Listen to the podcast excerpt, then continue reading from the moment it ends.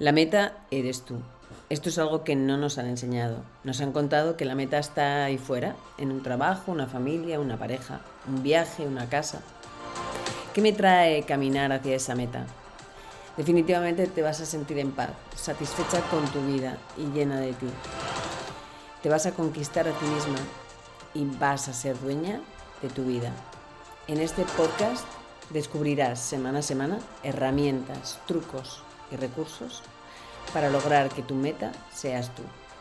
Me puedes encontrar en mi web www.inescadena.com.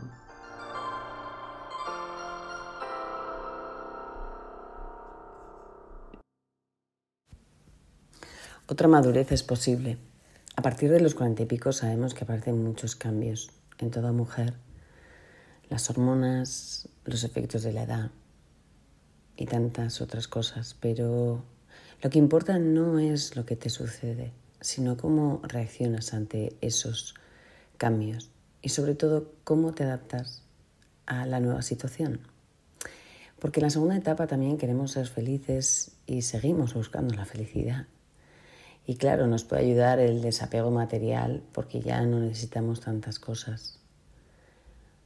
Pero se trata fundamentalmente de romper con ataduras, con creencias, con programas, porque esto sí que nos va a liberar de muchos condicionamientos y presiones sociales con las que vivimos y que son a veces muy angustiantes, porque escuchar todo el rato que la madurez es el declive, que la menopausia es el final de una etapa, que bueno, que la salud va a empeorar definitivamente, pues todo esto es importante eh, deshacerse para viajar más ligeras de equipaje.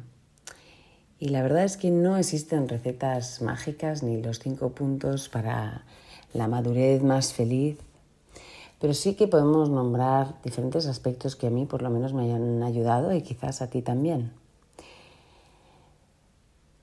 Deshazte de las preocupaciones de una vez por todas porque esta etapa es la etapa de la preocupación de la salud, de los cambios corporales, de la falta de energía, del paso del tiempo, de los efectos de la edad. Pero para alcanzar esa felicidad que todos queremos y todas queremos, aparte de desapegarnos de lo material, es importante desapegarte de tus pensamientos. Y es que el único camino eh, para la felicidad es dejar de preocuparte por todas las cosas que no están bajo tu control ni bajo tu voluntad. Y no sé si te pasa, pero es que los seres humanos, yo me doy cuenta que nos preocupamos sobre todo por problemas eh, que no son reales, sino más bien por la ansiedad que imaginamos nos puede generar ese problema. Y yo me hago esta pregunta muchas veces. ¿Esto está bajo mi control? Porque te das cuenta que cuando empiezas a discernir lo que está bajo tu control y lo que no, eso te ayuda a vivir de otra manera. Sabemos que no podemos controlar lo que pasa a nuestro alrededor, pero sí podemos controlar lo que pensamos sobre lo que pasa a nuestro alrededor. Y yo me digo y te digo, deja de luchar contra las circunstancias y acéptalas incondicionalmente y es que este es un requisito eh, fundamental para la felicidad, que es la aceptación radical. Porque si esperamos que el universo nos dé lo que deseamos, pues vamos a estar condenadas de por vida a la frustración. Así que es mejor no pretender que las cosas ocurran como tú quieres.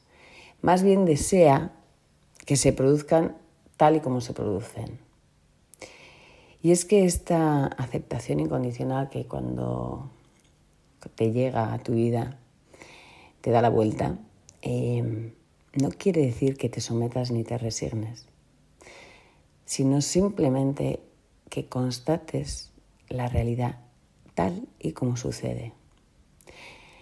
Y es que cuando te dejas de preocupar, en ese instante dejas de reaccionar automáticamente a todo y comienzas a de alguna manera como planificar tu respuesta. Y, y es en ese momento que tomas como las riendas de tu día a día. Porque vas a responder de una manera más adaptativa ante los cambios que se producen y no vas a presentar tantas resistencias y vas a soltar tus deseos, tus expectativas y tu propia visión. La felicidad solo puede ser hallada en el interior.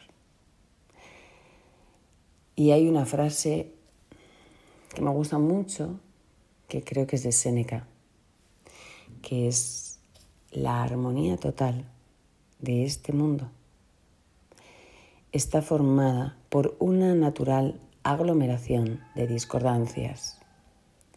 Y una recomendación que te puedo hacer es cada día, así en la cama a punto de dormirte, que hagas un balance de aquello por lo que te has irritado y era algo trivial o que te enojas por algo que no merecía la pena. Porque en ese momento cuando te das cuenta de estos errores es cuando podemos mejorar nuestra actitud al día siguiente y responder con más tranquilidad y con mucha más ecuanimidad.